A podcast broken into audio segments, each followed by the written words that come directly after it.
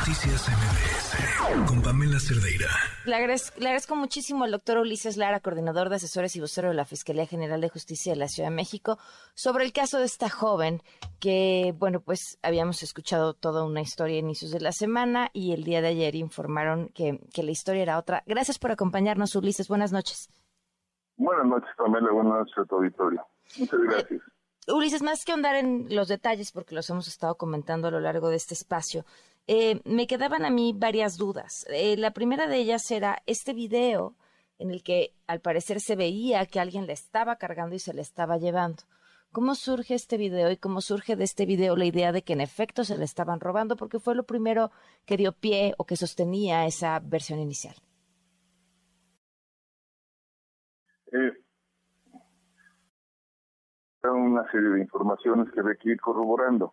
Nosotros, a partir de que se llamó por parte de las madres para dar la notificación de que había desaparecido, recordarás que hay una movilización, perdón, hay una movilización importante de ciudadanos exigiendo la presentación de la joven. Hay una serie de acciones que emprendemos como fiscalía, como son la de localizar a las eh, probables testigos de qué es lo que ocurrió, tuvimos información relacionada también con las cámaras que están operando en las inmediaciones de los lugares donde fue. Eh, la mamá había referido que estaba ahí en el baño cuando ocurrieron estos hechos y se ha desaparecido. Bueno, todo esto eh, se fue confirmando, se fue corroborando y en principio lo que pudimos nosotros establecer es que no habían ocurrido los hechos en el sentido de una sustracción de la menor de manera violencia, ni siquiera una sustracción. Hoy, después de que hemos hecho también las indagatorias, que tuvimos testimonios, sabemos que se trasladó de la estación eh, Indios Verdes a Bellas Artes, en donde convivió con un grupo de eh, personas, mujeres colectivas que tienen una actividad ahí muy importante de comercio y que su actividad estaba llegada también, entre otras cosas, a la protección de las mujeres. La referencia de los testigos señalan que la joven eh, vio un hombre distinto que hablaba de que estaba extraviada y le dieron asilo. También es así que el día jueves por la tarde, el viernes y el sábado estuvo conviviendo con este núcleo, lo cual nos lleva a la conclusión de que no existió no solamente sustracción, sino tampoco privación. Posteriormente estamos enterados por cómo se fueron dando los eventos y cuando se notifica que está en el en Ciudad Nezahualcóyotl ha tenido un tiempo de traslado desde la Alameda al lugar de unas dos o tres horas y cuando se da notificación del hallazgo existen elementos que nos dicen que ya, ya sabía que era buscada, el fotovolante se había estado modificando y le llaman a, la, a las mismas eh, colectivas de que se encuentra la joven bien, pero luego tenemos otro mensaje en el sentido de que está buscando a su familia. Cuando nosotros estamos ya como policía de investigación en el traslado, eh, por protocolo se presenta ante la agencia, ante la fiscalía y se le atiende para primero conocer su citado general de salud. Se llevan a cabo las forencias relacionadas con el estudio psicológico, la situación general y se confirma por parte de los dictámenes que afortunadamente la joven no sufrió violencia, no fue eh, tratada con algo que pudiera poner su dignidad o su, o su estado físico general en duda y eh, hemos concluido además después de todos estos trabajos que no sufrió una actividad que pueda ser tipificada como delito.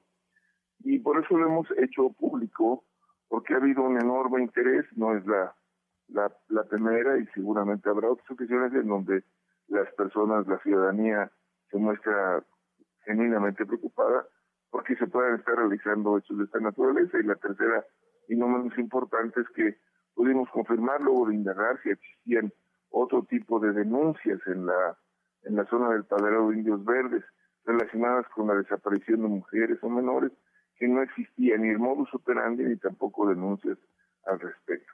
Por lo tanto, podemos afirmar que no existe en el sentido estricto una banda o un grupo criminal que esté operando y realizando este tipo de actividades. Y eso es lo que deseamos eh, comunicar, así como seguimos trabajando. Hoy tuvimos también la fortuna de comunicar que hubo un hallazgo de una, eh, una joven mujer que teníamos desaparecida el 5 de febrero y que también afortunadamente fue encontrada con vida en Pachuca, en la estación de autobuses. Y esa actividad lo que queremos referir es que hemos trabajado todo el tiempo con la eh, visión clara de atender a las víctimas, de evitar la revictimización, por supuesto, y de lograr que en su caso pues regresen a su núcleo familiar y se puedan evitar la repetición de estos hechos. Eh, por eso te repito la pregunta, Ulises. Entonces, este inicial video que se lo habían dado ustedes por bueno o lo obtuvo la familia y la familia lo dio por bueno, lo obtuvimos los medios y lo dimos por bueno, ¿de dónde salió y qué era lo que entonces sí se veía en ese video?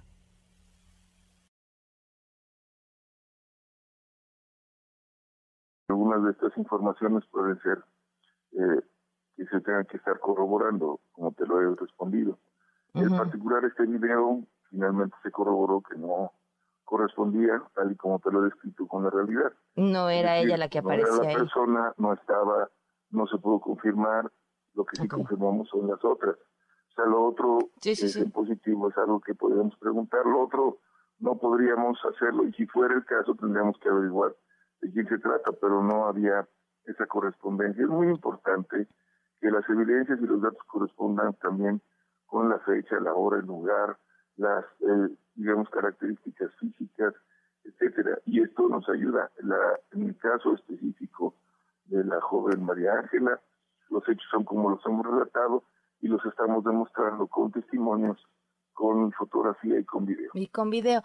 Y, y por último, eh, esta otra cuestión que generaba también ruido era la versión de esta policía en Esahualcoyot que la encontró, la forma en la que la encontró, que, que aportaba. O y, y también te pregunto, aprovechando de una vez, este, de dónde surge o si es de ella esta versión de que había otras chicas más este, detenidas, bueno, o secuestradas o lo que fue. Sí, también al respecto te comento que hemos estado ya en contacto con la presidencia municipal y ahora estamos solicitando que pueda haber la comparecencia de los nuevos respondientes, en este caso los policías municipales, para que den el parte sobre el cual eh, ellos eh, dieron cuenta del hallazgo de la joven.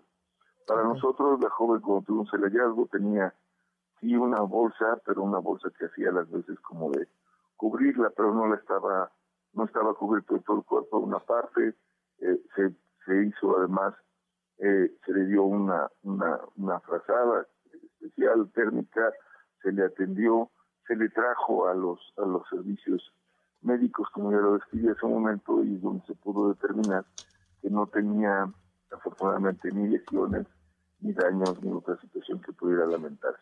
Te agradezco muchísimo. Es importante decirlo, porque ahora pues vamos a, digamos, no es, no es un acto, pero nosotros nos remitimos a las pruebas y entonces tendremos que preguntar sobre este, digamos, cómo, cómo fue la declaración que se dio, pero cómo fueron los hechos, es lo que tiene que obrar en la carpeta y por eso serán citados los policías primeros respondientes de la municipalidad de Mesa. Muchísimas gracias, te agradezco mucho la oportunidad de hablar, Ulises. muy buenas noches. Al contrario, muchas gracias, muy buenas noches. Gracias, buenas noches. Noticias MBS